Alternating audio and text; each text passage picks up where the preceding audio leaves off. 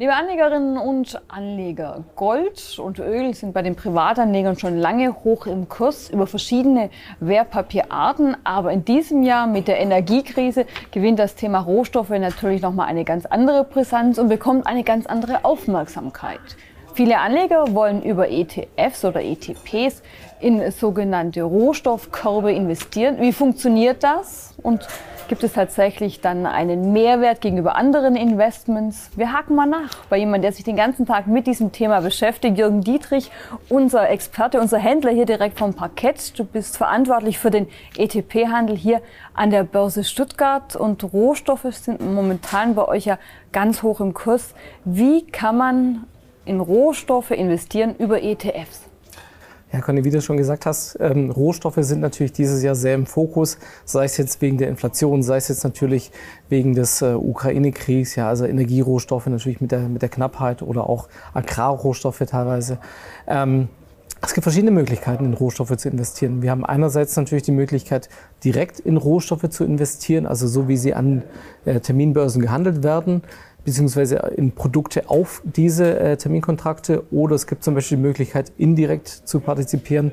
Man sagt ja immer so schön, wenn irgendwo Goldgräberstimmung ist, sollte man am besten die Spitzhacken verkaufen und lieber passiv äh, daran partizipieren. Auch das wäre zum Beispiel möglich. ETFs, ETCs, ETPs. Wie kann man das alles einordnen? So viele Begriffe ähm, mit unterschiedlichen Bedeutungen. Was steckt wo dahinter? Also ETFs, wie, wie es der klassische Anleger kennt, sind Exchange Traded Funds. Das heißt, hier handelt es sich um ja, Fonds in einer sogenannten Aktienhülle, ähm, die an der Börse gehandelt werden und über die man breit gestreut in gewisse Werte investieren kann. Das können zum Beispiel Aktien sein, es können aber auch zum Beispiel Rohstoffe sein. Ähm, beziehungsweise die Indizes darunter, die dann genau abgebildet werden. ETCs zum Beispiel, also Exchange Traded Commodities, bilden in der Regel einen oder mehrere äh, Rohstoffe ab klassischerweise beispielsweise ein ähm, Gold-ETC investiert in physisches Gold. Äh, der Unterschied zu klassischen äh, Zertifikaten oder verbrieften Derivaten, die auch die Performance von Gold abbilden, wäre in dem Fall so ein ETC hat in der Regel teilweise oder sogar die ganze Besicherung in dem physischen Produkt hinterlegt. Also wir haben zum Beispiel ein eigenes Produkt, Euwax Gold, was zu 100 Prozent mit Gold belegt ist, um genau diese, diese äh, ja, dieses, dieses Risiko der, äh, der Produktart abzufedern. Also ETFs sind klassischerweise Sondervermögen als Fonds und ETCs sind Inhaberschuldverschreibungen, in dem Fall aber dann in der Regel besichert. Das heißt, man kann direkt in Gold investieren, beziehungsweise man kann auch sagen, ich nehme einen ganz breiten Korb mit verschiedenen Rohstoffen. Auf was äh, gibt es quasi alles Korbe? Was könnte alles so drin liegen? Also wir fangen an mit äh, Edelmetallen, ja, Gold, äh, Silber, Platin, Palladium. Wir haben Industriemetalle, Kupfer, Zink, Zinn, äh, Aluminium, da gibt es alles Mögliche. Es gibt natürlich die Energierohstoffe, die, die auch dieses Jahr sehr stark im Fokus äh, waren oder auch noch sind. Also die klassischen äh, Rohölsorten WTI und Brent oder äh, Natural Gas äh, zum Beispiel ist auch sehr, sehr interessant äh, für, für sag ich mal, eher kurzfristig orientierte Anleger, weil es natürlich hier schon sehr, sehr starke Schwankungen gibt. Heizöl, Diesel, alles Mögliche, was, was so der Rohstoff-Energiemarkt äh, hergibt. Und natürlich so als, als vierten Sektor würde ich sagen noch die äh, Agrarrohstoffe. Da reden wir dann so von Weizen, äh, Mais, äh, ja, Korn etc. Was aber viele Emittenten ausklammern mittlerweile eben aus ethischen Gründen. Genau, also viele, viele Indizes, die diese Rohstoffinvestments abbilden oder viele, ja, auch viele ETFs, die das Ganze dann, dann abbilden, äh, die haben meistens diesen Zusatz zum Beispiel Commodities X Agriculture, um genau ja. zu signalisieren, dieser, äh, sag ich mal, drin genau, diesen, diesen ethischen Konflikt wollen wir gar nicht erst eingehen. Wir sagen, okay, Agrarrohstoffe, äh, wo es sich jetzt um Nahrungsmittel zum Beispiel dreht, die lassen wir bewusst von Anfang an draußen. Und was kaufen die Anleger denn momentan? Wir haben den Gaspreis im Fokus, wir haben natürlich die Ölpreise, die ordentlich schwanken. Gold ähm, in Euro, dieses Jahr ein gutes Investment, in US-Dollar nicht. Was wird gekauft und welche Markterwartungen siehst du momentan so ein bisschen? Also wir sehen natürlich äh, immer wieder äh, kontinuierlich eigentlich, dass, dass Anleger Gold auch als Beimischung fürs Portfolio nehmen, also kontinuierliche äh, Käufe auch in, in den klassischen Edelmetallen wie, wie, wie, wie den Goldprodukten. Mhm. Ähm, in Öl äh, haben wir natürlich, sag ich mal, eher, eher beide Richtungen. Auch da, mhm. wir waren ja schon deutlich höher in, in Öl, sind jetzt die letzten Tage oder die letzten Wochen wieder ein wenig runtergekommen, aber da ist natürlich einfach ja, sehr, sehr viel Spannung drin, was wie es jetzt weitergeht am, am Rohstoffmarkt, wenn man sich auch die Terminkurven anschaut. Ähm, ist da natürlich im Vergleich zu vor, vor einigen Jahren die ganze Situation, was die Rohstoffknappheit betrifft, eine ganz andere. Du hast gerade schon gesagt, die Terminkurven. Wir investieren über Futures, hast du erklärt. Das heißt, man, da gibt es immer einen Rollen in den nächstfälligen äh, Future dann. Äh, das heißt, Backwardation, Contango sind Begriffe, die nicht nur bei den Zertifikaten wichtig sind, sondern auch äh, im ETP-Bereich. Was genau bedeutet das und wie ist da momentan die Situation? Also klassischerweise äh, haben wir in Rohstoffmärkten eher Contango. Das heißt, wenn ich mir überlege, okay, du möchtest Öl, ähm, kannst du es jetzt sofort wollen oder du kannst es vielleicht erst nächsten Monat möchten. Mhm. So, wenn ich jetzt dir nächsten Monat Öl verkaufe, nehme ich das Öl, lagere es irgendwo und gebe es dir in einem Monat. Natürlich stelle ich dir dafür die äh, Lagerhaltungskosten in Rechnung, beziehungsweise verkauft dir das Öl in einem Monat schon mal teurer als jetzt. Das ist so die klassische ähm, Rohstoffkurve, die man, die man bei vielen Rohstoffen eigentlich im Normalfall sieht, ja, dass später laufende Kontrakte immer teurer sind als der zunächst auflaufende oder der, der Kassamarkt. Ähm, das nennt sich dann Contango, diese Kurve zwischen den einzelnen äh, Verfalls, äh, Verfallskontrakten. Wenn die immer weiter ansteigt, das ist Contango. Genau andersrum wäre zum Beispiel Backwardation. Also ähm, du könntest jetzt zum Beispiel Öl für 90 Dollar kaufen. Äh, nächste Woche aber, wenn du es erst eine Woche geliefert bekommst, würdest du nur 85 Dollar zum Beispiel zahlen müssen. Ja? Diese, Konst diese Konstellation zwischen den einzelnen Kontrakten heißt dann Backwardation. Wenn ich das Ganze in ein Produkt anpasse bzw. mit einem Index abbilde, muss ich ja eigentlich immer wieder äh, diese Kontrakte kaufen. Ich kann jetzt nicht sagen, okay, ich nehme jetzt den für Dezember und dann den nächsten Dezember etc. Also ich muss nach einer gewissen Systematik vorgehen. Mhm. Und gerade wenn ich die Konstellation habe, dass später laufende Kontrakte teurer sind, kaufe ich immer ein, halte den bis zum Verfall, verkaufe ihn und kaufe den nächsten. Mhm. Und immer, wenn ich teurer nachkaufen muss, verliere ich Geld, habe ich sogenannte Rollverluste, dann im Endeffekt auch im Produkt oder im Index mit drin. Oder ich habe natürlich, wie jetzt die Situation gerade am Markt, habe ich Backwardation. Das heißt, ich hätte Rollgewinne. Ich verkaufe Weil du immer günstiger nachkaufst. Genau, genau. Das heißt, die aktuelle Situation, wo wir alle sehen, ähm, die Energiepreise sind extrem hoch, ähm, ist insofern positiv für den Anleger, weil man eigentlich erwartet, dass die Situation sich wieder entspannt.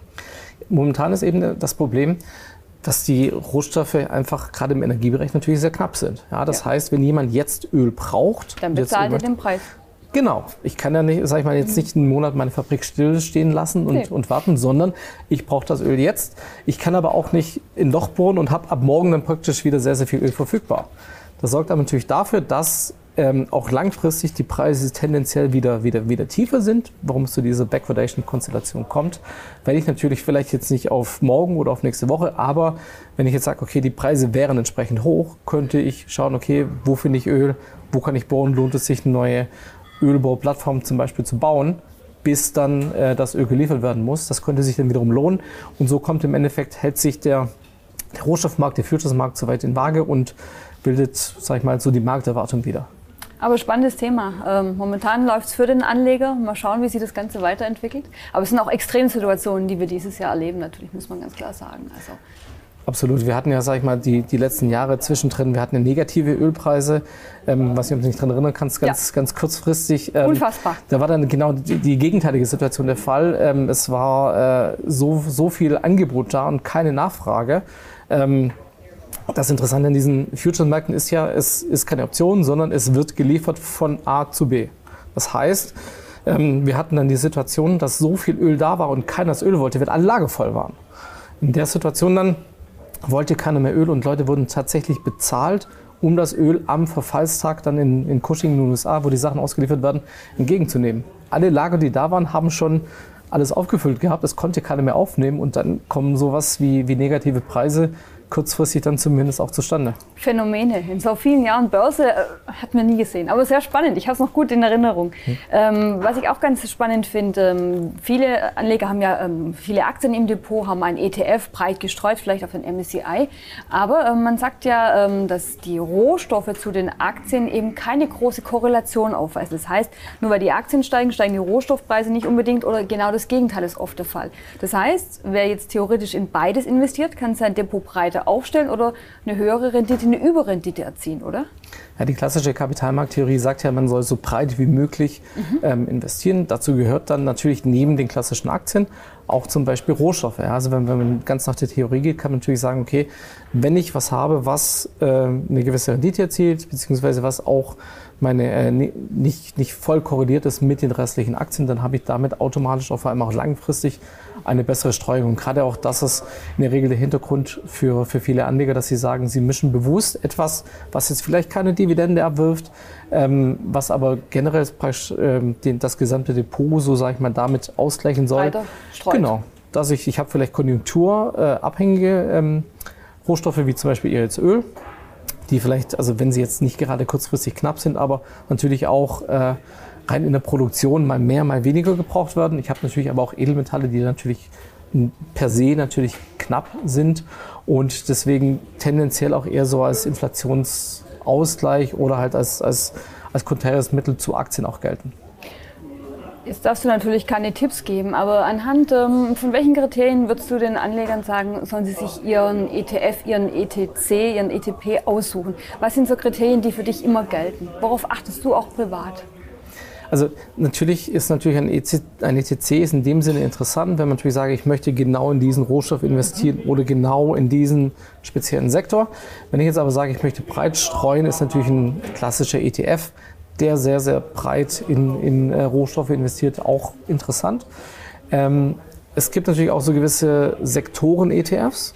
Das heißt jetzt ein ETF auf den Goldbugs oder Gold Miners klassischerweise, die dann die, die äh, Goldminenaktien wiederum äh, äh, abbildet.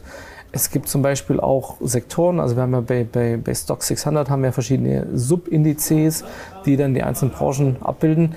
Ähm, Ist, wenn man sich für einen Sektorindiz entscheidet oder einen ETF auf diese Sektoren, dann sollte man sich bewusst sein, was steckt denn eigentlich da drin. Wenn ich zum Beispiel sage, okay, ich möchte in den Energiemärkten profitieren und ich hole mir einen Stock 600 Oil and Gas, dann muss ich mir klar sein, in diesem ETF stecken mit Shell, mit Total, mit BP schon mal drei große Unternehmen drin. Das heißt, wenn ich Pech habe, nehmen die 60 Prozent des ETFs ab. Und dann ist natürlich dieser Effekt, die, die, die Anlage zu streuen, ja, eben nicht so, wie ich es mir vielleicht mit dem Begriff ETF verbinden würde. Das heißt, das Wichtigste wäre erstmal zu schauen, was genau ist da so weit drin. Da gibt es äh, ja, im Internet in der Regel auch von den Emittenten sehr viele Informationen, was zumindest zu einem gewissen Zeitpunkt grob die Streuung war. Ja, man wird es jetzt in der Regel selten taggleich auf, den, auf die zweite Nachkommastelle genau rauskriegen, aber man hm. kriegt zum Beispiel einen gewissen Überblick, wie ist ungefähr die Verteilung innerhalb des ETFs. Ähm, dann zählt natürlich dazu, okay, ist das jetzt ein ganz frischer ETF, der wenig Asset under Management mhm. hat.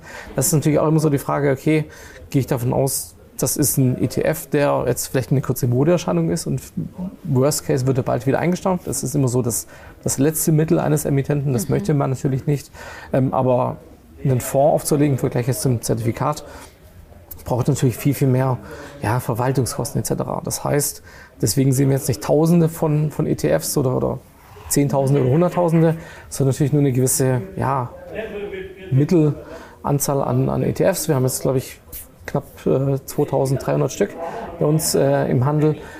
Der Aufwand dahinter muss natürlich auch das Investment rechtfertigen. Und ETFs, du weißt ja, haben natürlich eine geringe Managementgebühr. Ja, dass, dass diese 0,1, 0,2 Prozent, die da teilweise verlangt werden, die müssen natürlich auch die Verwaltungskosten wieder reinholen.